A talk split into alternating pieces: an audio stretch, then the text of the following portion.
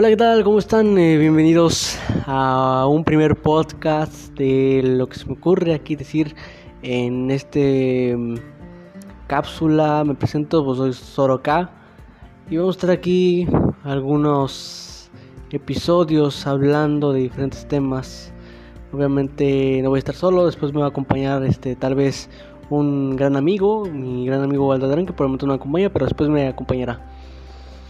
Y hoy quería dar obviamente como temática al primer episodio aquí de Armando la charla, pues el tema que ahora se hace notar más en estas épocas. El único tema que pasa por la mente de la mayor parte de las personas ahora, que es la pandemia, el coronavirus, la cuarentena a la que nos estamos enfrentando ahora mm, y lo difícil que tal vez está haciendo para, para algunas personas, principalmente para todo el mundo, porque viene a romper planes, viene a, a trazar cosas. Entre eso me incluyo porque yo pues por el momento estoy sin titularme por lo mismo de que no hay por, por ahora no hay trámites de titulación.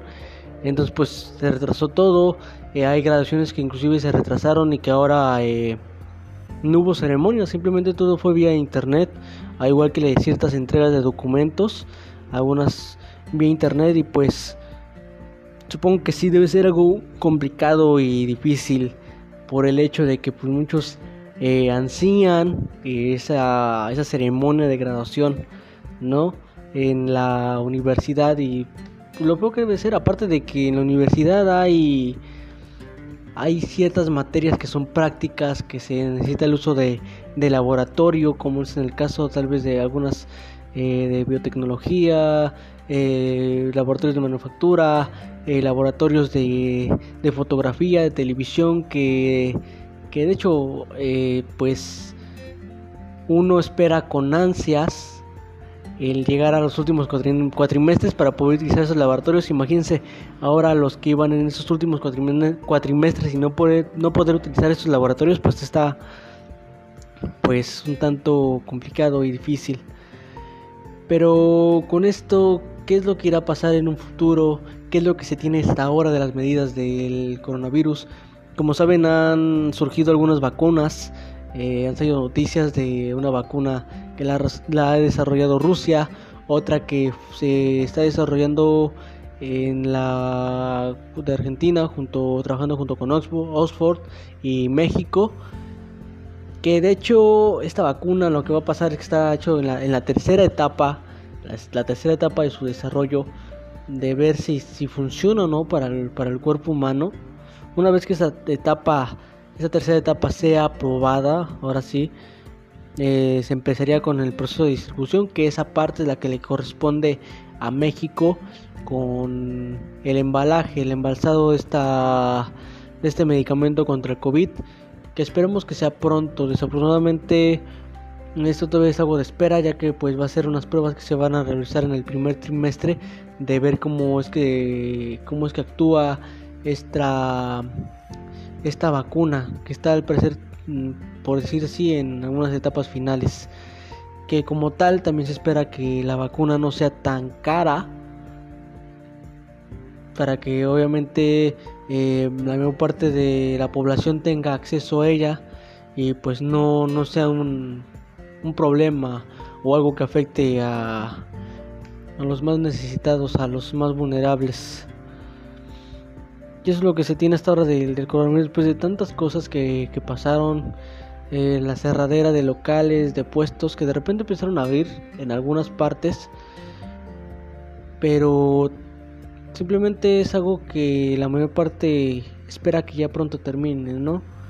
Porque ahora sí que el andar con cubrebocas es algo necesario, pero de igual manera es algo un tanto incómodo aparte de que hay ciertas actividades que ya no se pueden realizar eh, con tanta normalidad como se quisiera, como es en el caso de querer visitar tal vez un parque de atracciones, ir de vacaciones con la familia.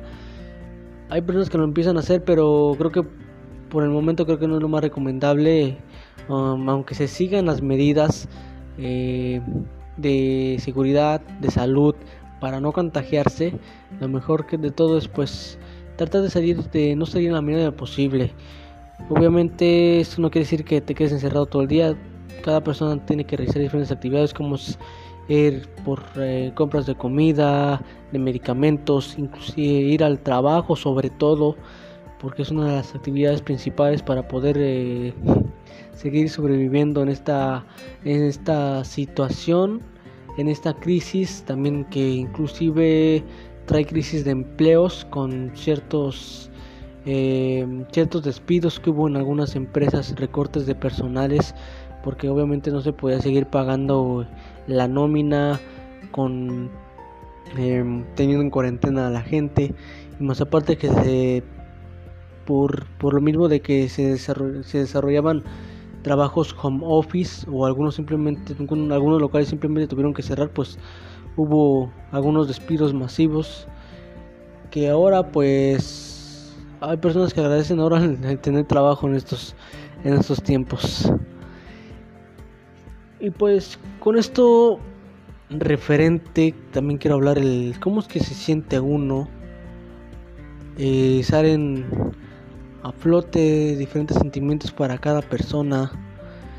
Hay ciertas circunstancias las que algunos piensan que pues la familia se está uniendo más, se une más, aprovechan para estar juntos eh, de alguna forma. Algunos igual dicen que es eh, de alguna forma un, un problema para personas que tienen eh, violencia intrafamiliar que me imagino que sí debe ser algo algún tanto pesado no porque hay personas que desafortunadamente su hogar no es no es el lugar más más pasivo que ellos puedan experimentar. O sea realmente personas que se la pasan más agradable estando en, en el trabajo o estando en la escuela no que estar en, en su hogar. A veces desafortunadamente así son las cosas. No todas las familias son perfectas no todos los hogares son perfectos. Hay hay variedad de problemas en, en los hogares que esperemos que esas personas realmente pues se encuentren bien y, logren tomar fuerza. De igual manera que todos debemos tomar fuerza ante estas situaciones ante estas circunstancias del coronavirus. Y más que nada pues las personas empiezan a tomar algo de conciencia entre lo que lo que se vivía antes. Se, trata de tener más conciencia de saber que este virus es real, que no es ningún invento del gobierno, no es un invento, no es como que, obviamente, y usando la lógica, no es como que todos los enfermeros, las enfermeras del mundo, del país, los, eh, los doctores, eh, o inclusive también el, el mismo personal de, seguridad se hayan puesto de acuerdo para, para armar todo este show de un virus falso, porque hay cientos de casos de personas que mueren de COVID. Ah, obviamente hay ciertas partes en las que parece un tanto exagerado que ah, actualmente en la mayor parte de las muertes que han ocurrido en, en, este, en estos largos meses eh, se le atribuyan principalmente al COVID, no se sabe, pero eso obviamente es, es un virus que existe y que pues principalmente ataca a personas con eh, ciertas enfermedades pues mm, por decirte crónico degenerativas por ejemplo hay aquellas personas personas que padecen de diabetes de obesidad eh, el tabaquismo que como tal no sé no es tanto una enfermedad pero pues es un problema Ah, personas que tengan enfermedades respiratorias, pues ahora sí que es un virus que potencia cualquier tipo de enfermedad que se tenga presente en el cuerpo y de ahí se agarra. Y esperemos que próximamente esto, esto cambie.